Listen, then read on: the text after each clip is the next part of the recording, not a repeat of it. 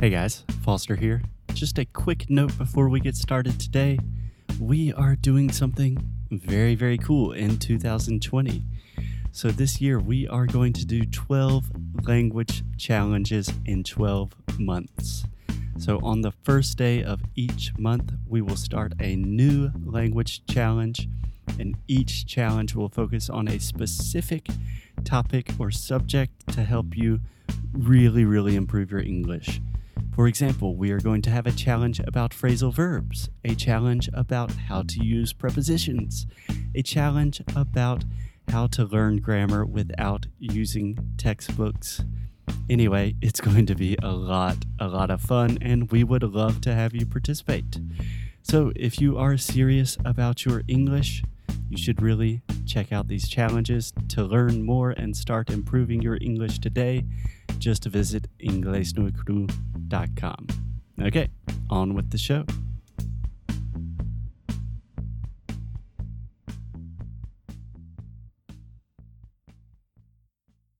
You ready to go?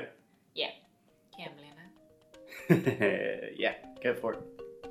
Oi, pessoal! Happy Wednesday! Happy Hump Day! E hoje, sendo Hump Day, meio da semana, vai fazer com que vocês façam o quê? Se inscrevam no Cambly. Cambly. Por quê? Não tem motivo. Simplesmente porque eu tô aqui falando todos os dias isso pra vocês. Eu acho mais do que justo vocês entrarem lá no Cambly.com, no aplicativo do Cambly, e colocar o nosso código Inglês no Cru Podcast, que vai te dar uma aula de graça. Galera, é o seguinte, a gente não faz isso porque simplesmente o Cambly é nosso sponsor. Não, a gente faz isso porque a gente realmente acredita que vai ser a melhor coisa para o inglês de vocês. Vocês vão falar com um nativo da língua inglesa. Ou seja, melhor forma de aprender inglês na vida. Vocês ouvem a gente, vocês escutam aqui o Inglês Unicru e colocam em, em prática tudo aquilo que vocês andam aprendendo conosco lá com Cambly. Então, um mais um igual a Cambly e Inglês Unicru.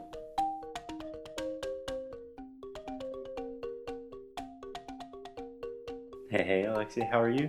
Hey Foster, I'm fine and you? I'm doing wonderfully. And before we get started, talking about our good friend Dudu, Dudu Bolsonaro. Dudu Bolsonaro, um, just a word of caution. This audio might sound a little strange, a little bit different, because we are recording in our portable studio because there is a lot of construction. Yeah, so we are doing our best. Um, and that's it. Yeah, just to give you guys a visual, because this is an audio podcast, I'm sitting on a bouncy ball, which helps me with my posture, and it's just fun to bounce and trying to hold the recorder at the same time. And I am holding the mini sound system. Yeah, a little portable orange speaker Yeah, that is also waterproof, which is cool. Yes, it was Christmas gift. Yes. Thank you, Mia. Thank you to my Aunt Mia. Okay, let's get on with the show talking about Eduardo Bolsonaro. So, if you guys did not listen to the last episode, we are playing a little game that we like to call OK Stop. So, we are listening to an interview of Eduardo Bolsonaro speaking to Lou Dobbs, a Fox News interviewer. And whenever we want to stop the audio and say something about his English or whatever we want, we say, okay, stop. You ready to go? Uh huh. Okay, let's do it. is graduated in the Chicago University, and he's um, he's going to do a lot of privatization. Stop. And Okay, stop. Okay, stop. Privatization is completely wrong. Privatization. Um, Privatization? What he said was totally wrong. I was thinking about in British English. So in American English, we say privatization. Privatization. Yes. So think about private. It's a private issue, private company, privatization. But I believe in British English, they say privacy. So it would be privatization. But whatever he said, very Wrong. wrong. I also have one more comment, Edu. He said that Paulo, I don't know, was Paulo Guedes. yeah, that he was graduated in. We, we don't say that. We would say he has a degree in economics. He studied economics. He graduated from the School of Economics, but we would never say he graduated in. Dum dum. Okay, keep going. and also pension reform, tax reform. But the details, it will be he, their, his team who is going to tell for the investors. But anyway, we are really looking Okay, forward. stop. I didn't understand at all. Yeah, but it will the details, and it will be his team that will tell for the. I don't know if he was saying ambassadors or investors. Investors, I think, because right now it was it wasn't. I don't know when this video is from. Uh, yeah, it's from 2018. I think. Yeah. I think we should give Eduardo Bolsonaro some credit. Perhaps he's been studying English all year. Perhaps he is going to enroll in Sound School 4.0. We don't know. We know because his father told us he's already he already went to United States to study there and he already worked at a burger place and he knows how to make uh, hamburgers and that's why he knows this English. That's actually super important to American culture. I love a good hamburger. Ready to go? Mm-hmm. Why? Because Brazil is changing from the huge socialism to a much more liberal economy. Okay, stop. so Brazil's changing from a huge socialism. We do not say a huge so- socialism. We don't say a socialism. You could say a socialist country. You could say socialism with no article before that. But that's a very common mistake that a lot of Brazilians make because in Portuguese, you tend to add many more articles before words. Like in this case, you might say o socialismo, right? Uh-huh. We normally don't do that in English. We just say socialism, capitalism. So in this situation will be Brazil is living You could say that, I mean, I'm not talking about the facts, we're talking about Uh-huh. English. You could say Brazil is a socialist country. If you want to use the adjective huge, you could say Brazil is hugely affected by socialist policies. I don't Yeah. know. Okay. Yeah. It's just straight up Donald Trump saying huge. So what I came to do here in US, it's also the first step Okay, stop. This is going to take a while. Two things, Eduardo. also Also, very good. Amo, do you want to comment on that? also There we go. So many, many times in English, the AL combination combines together and simply makes the O sound, very similar to the sound in Portuguese, like O, olha só. So he's saying also, also. So he is com- separating the A and the U, U sound and saying them separately, which is really wrong. Mm-hmm. Also, also, speaking of that, I believe he said that's why I'm here in US. Mm-hmm. Do you want to correct him? No, go ahead. In the US. Yes. step to rescue our credibility and to send a message, a clear message that we are knowing we are not going to be a socialist country anymore. okay, stop. Yes. Good job, Alexia. What do you have to say? Country. Again, perfect. Country. Country, which is the sound. Schwa. Yes, the Yay. schwa sound. I was trying to translate in Portuguese, saying o som do schwa, uh-huh. but it is the schwa sound. So again, Eduardo is this is the only thing that ev- everything else is perfect. Everything you're just separating vowels. That's his only problem. Apart from that, he's got the hamburgers. He's, his hair looks great. He's friends with Trump. He's friends with Trump's kids. Yeah. He's hanging out with the cool kids. He's wearing their hat. Oh, nice. Yeah. Yeah. Uh, Okay, let's okay. go. And we are really excited to be really close of US. Of the US. Okay, stop. Sorry. Of the US. Yeah, and one more correction. He said we are really close of the U.S., close to the Ah, U.S. To the, to the US. Yeah. So I believe he wants to say we're really close, perhaps even with, you could say with the U.S. in terms of like a relationship. Like, oh, I'm very close with that person. Or Alexia is very close with her dad. Mm-hmm. But in that case, we would never say close of. No. If you want to say close to or familiar with, But but I do I do like feel for him right now because prepositions suck so much. yeah. But no. I have no shame in showing no sympathy. Okay, let's keep going.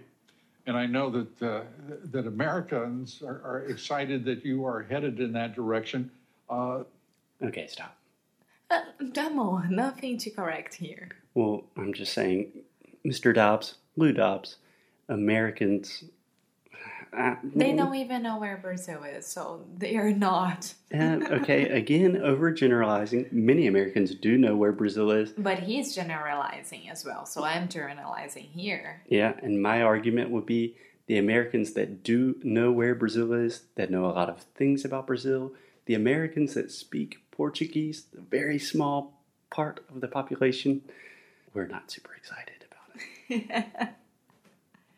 uh, because prosperity follows uh, a strong capitalist uh, economy, uh, and we can't find, you know, we, we always look because people keep wanting to talk about socialism. We can't find a successful socialist country. Okay, uh, stop. We have Portugal right here. Okay, yeah, democratic socialism, also very much a capitalist country. I would like to say the entire time when Lou Dobbs was talking about socialism and capitalism, Eduardo again has this perfect smile that's just like, uh huh, mm-hmm, Yeah. capitalism. Yeah, but it is it's difficult to find an example. I mean, if of you only socialism? Yeah. no, I was just saying don't count pretty much the entirety of Europe, Canada, Singapore, Japan. Um, But would you okay, this we can talk about it in yeah, another let's try not to be too political here. Okay, let's just listen to the English. The same. And do you do you expect to have a strong? Uh, uh, it seems that your father and President Trump uh, are natural, uh, have a natural affinity in the way they think, uh, in the importance of the challenges they face, uh, and the necessity. I have to say, okay, stop. I'm sorry. This is not about English, but a natural affinity with Donald Trump. That's just that. Let me. Let, okay, Alex. I like this expression. Oh, that is gr- that's a Yeah. good expression. If you have affinity for something, that means you have a natural inclination to like something. He's saying that they have a natural affinity for one, that they think the same. And if anybody says you think very similarly to Donald Trump, who is We are not talking about politics. no, I'm not. I'm just talking about like, you know, psychiatrically, he is an insane person. Wow. If you don't include his politics, you still don't want to say, oh, I have a natural affinity for the way he thinks. Okay. necessity to turn the direction of a country. Yes, my father, as Trump, they he doesn't follow the politically correctly. So Okay, stop. Go ahead, Amor. My father, as Trump. uh, First, good job on your TH, Edu. Very good. Secondly, my father, as Trump. You could say that. It sounds really formal and out of context here. I would say my father, like Trump. Or my father just like Trump. Yeah, Yeah. same thing. As sounds a little bit strange in this context. And then he said politically Correctly. correctly. Yeah, double adverbs. The use of back to back consecutive adverbs. That is, that's creative. Okay? Uh, how would you say it? Politically correct or political correctness or PC culture or whatever you want. Uh, okay. what he thinks, he tell people. If you are Okay, stop. Well, you just told him about his TH and, then it was went and horrible. just screwed it up. And he says, what he thinks. So he actually had a now he double said list. what he thinks with an F. Yeah. So can you tell me the difference between an F and a TH sound? Look, right now, the TH sound how it's supposed to be. Think. And with an F, think. It's completely different. Mm-hmm. And the correct one, the way he thinks. Yeah. But do you want to, because we make our students do this in sound school, what's the difference between when I say it correctly and say thinks what am I doing with my mouth? And then when I say finks, what is the difference? The difference between those is um, the correct way you should put your tongue outside your mouth and bite your tongue. Of course, it's not the whole tongue, but a little bit of it. And when you're saying it not correctly, you are making round lip. Yeah. So the key difference here, Alexia, is you are biting your bottom lip with the F sound. For example, in my name, Foster, or in the word fun or fiesta, which is Spanish. But like a Ford Fiesta, that's a type of car. Two F's, I'm biting my lip consecutively. With the TH, I'm biting my tongue. Does that- Okay. does that make sense? Yeah, I was just making sure that I was saying your name correctly. Oh. Foster. Yeah. Yeah, you've been saying it wrong for almost five years now. Not far. It's- no. It's Thoste. Thoste. Okay, guys, so I think that is a good place to stop today. We will check in tomorrow with the last bit of Eduardo Bolsonaro, and then we will be done with that, hopefully, for quite some time. I don't think so. See you guys tomorrow. Bye. Hey guys, thank you so much for listening to another episode of Inglês no Rádio.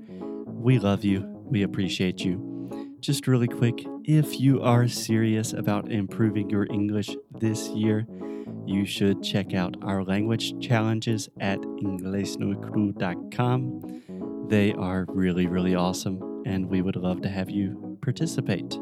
So, as always, keep up the good fight and lose well. We will see you tomorrow.